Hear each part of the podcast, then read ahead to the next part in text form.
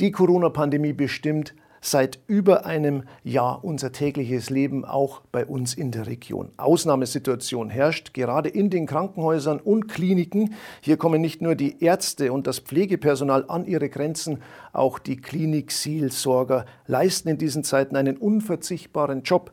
Bei uns ist heute Franz Xaver Bachmeier zu Gast. Er ist Klinikseelsorger in der Kreisklinik Burghausen und er ist Sprecher der Arbeitsgruppe Klinikseelsorger im Bistum Passau. Herzlich willkommen, Herr Bachmeier. Grüß Gott, Herr König. Herr Bachmeier, Sie sind seit fast drei Jahrzehnten, seit 29 Jahren sind Sie Klinikseelsorger in Burghausen. Wie hat sich denn Ihre Arbeit jetzt seit Corona verändert? Was ist jetzt anders geworden oder was war am Anfang besonders anders? Ganz anders als am, war am Anfang, dass ich kontrolliert wurde beim Zutritt zum Krankenhaus.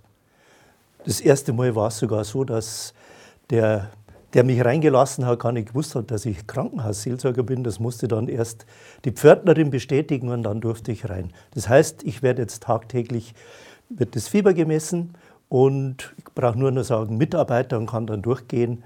Aber das ist tägliches Prozedere jetzt. Mhm. Werden Sie mehr gebraucht? Wie kann man das sagen? Sie haben ja viele Rückmeldungen aus der Kolleginnen und Kollegen.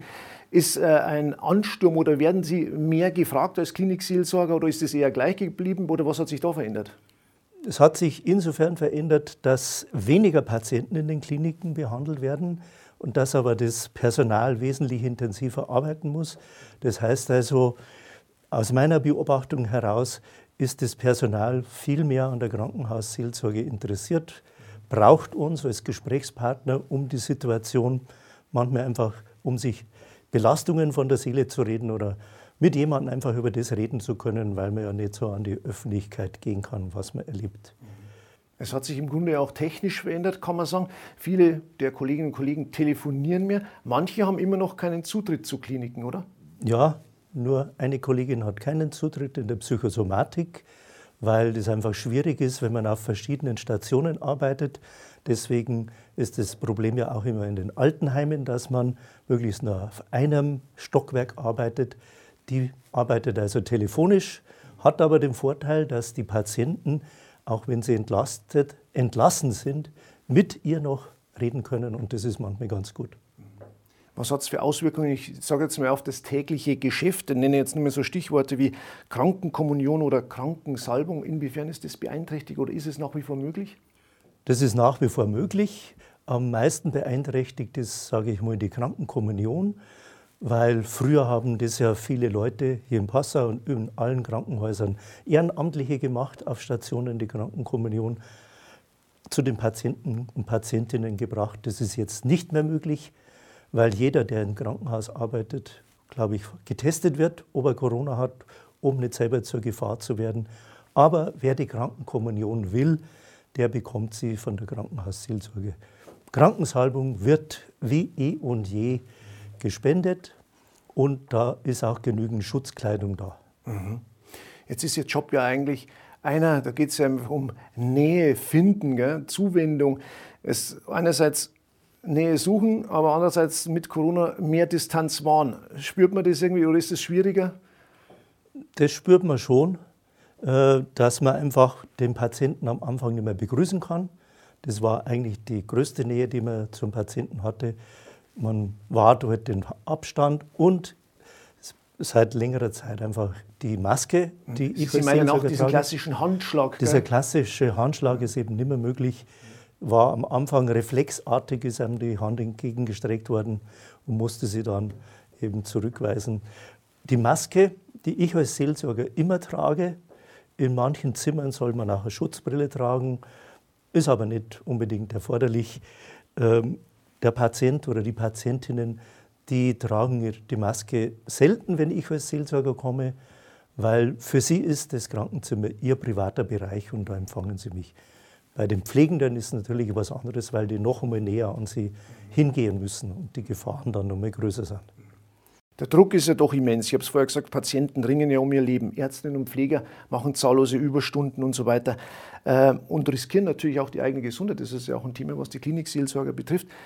Hat man das extrem gespürt, dass die Belastung einfach gestiegen ist im kompletten Krankenhausalltag? Ja, das hat man schon gespürt, weil einfach die Pflegenden wesentlich mehr Dienste machen mussten. Sie mussten in Bereichen arbeiten, für die sie eigentlich grundsätzlich nicht ausgebildet waren, also sprich Geriatrie. Leute mussten in die Pflege oder Leute aus der Psychosomatik, Psychosomatik mussten auf Intensivstationen und es sind natürlich auch einige Pflegende und Ärzte krank geworden. Es gab äh, Corona-Ausbrüche in Häusern und dann mussten natürlich diejenigen, die gesund waren, diese Dienste übernehmen und mehr machen als sonst. Und was auch noch belastend war am Anfang, man wusste nie, ob man sich selber infiziert hatte. Wenn man reingeht und man ist gut eingepackt, zweifache Maske, zweifache Handschuhe und muss das drinnen ausziehen und geht dann raus. Und dann kommt so der Gedanke, haben die 95 Prozent gereicht, die mich diese Maske schützt oder nicht? Also das arbeitet schon in einem. Das heißt, manche von den Pflegenden haben ihre Angehörigen am Anfang immer auf Distanz gehalten, weil sie nicht wussten, ob sie selber infiziert waren. Heute wird man getestet und dann kann man sagen, für die nächsten 24 Stunden bin ich mir sicher, ich kann anderen begegnen, ohne dass ich eine Gefahr für sie bin. Mhm. Jetzt sind ja der Tod und schwere Krankheiten, ja, das ist ja, so traurig wie es ist, der Alltag eines Klinik-Seelsorgers. Das hat sich jetzt mit Corona nicht verändert, noch verstärkt, sagen wir. Aber welche Ängste oder Themen bekommen Sie denn wiedergespiegelt von den Patienten, von den Angehörigen? Hat da jetzt Corona noch mal einen Einfluss gehabt? Nein, nicht so sehr. Das Einzige, was eben ganz stark am Anfang beklagt wurde von den Angehörigen, war, dass manche Kliniken zu wenig Schutzkleidung hatten und dann die Angehörigen in der Sterbephase nicht zu dem Sterbenden hingelassen haben. Das hat sich mittlerweile geändert, dass einfach genügend Kleidung da ist und Schutzmaßnahmen, sodass das möglich ist. War am Anfang auch schon, aber das war das, was häufig beklagt wurde, dass man gesagt hat, der stirbt jetzt ohne jegliche Begleitung. Als Klinikseelsorger ist natürlich auch der Glaube ein Thema. Ist es bei den Patienten ein Thema? Ist das gemeinsame Gebet gefragt oder inwiefern spielt der Glaube eine Rolle in Ihrem Alltag?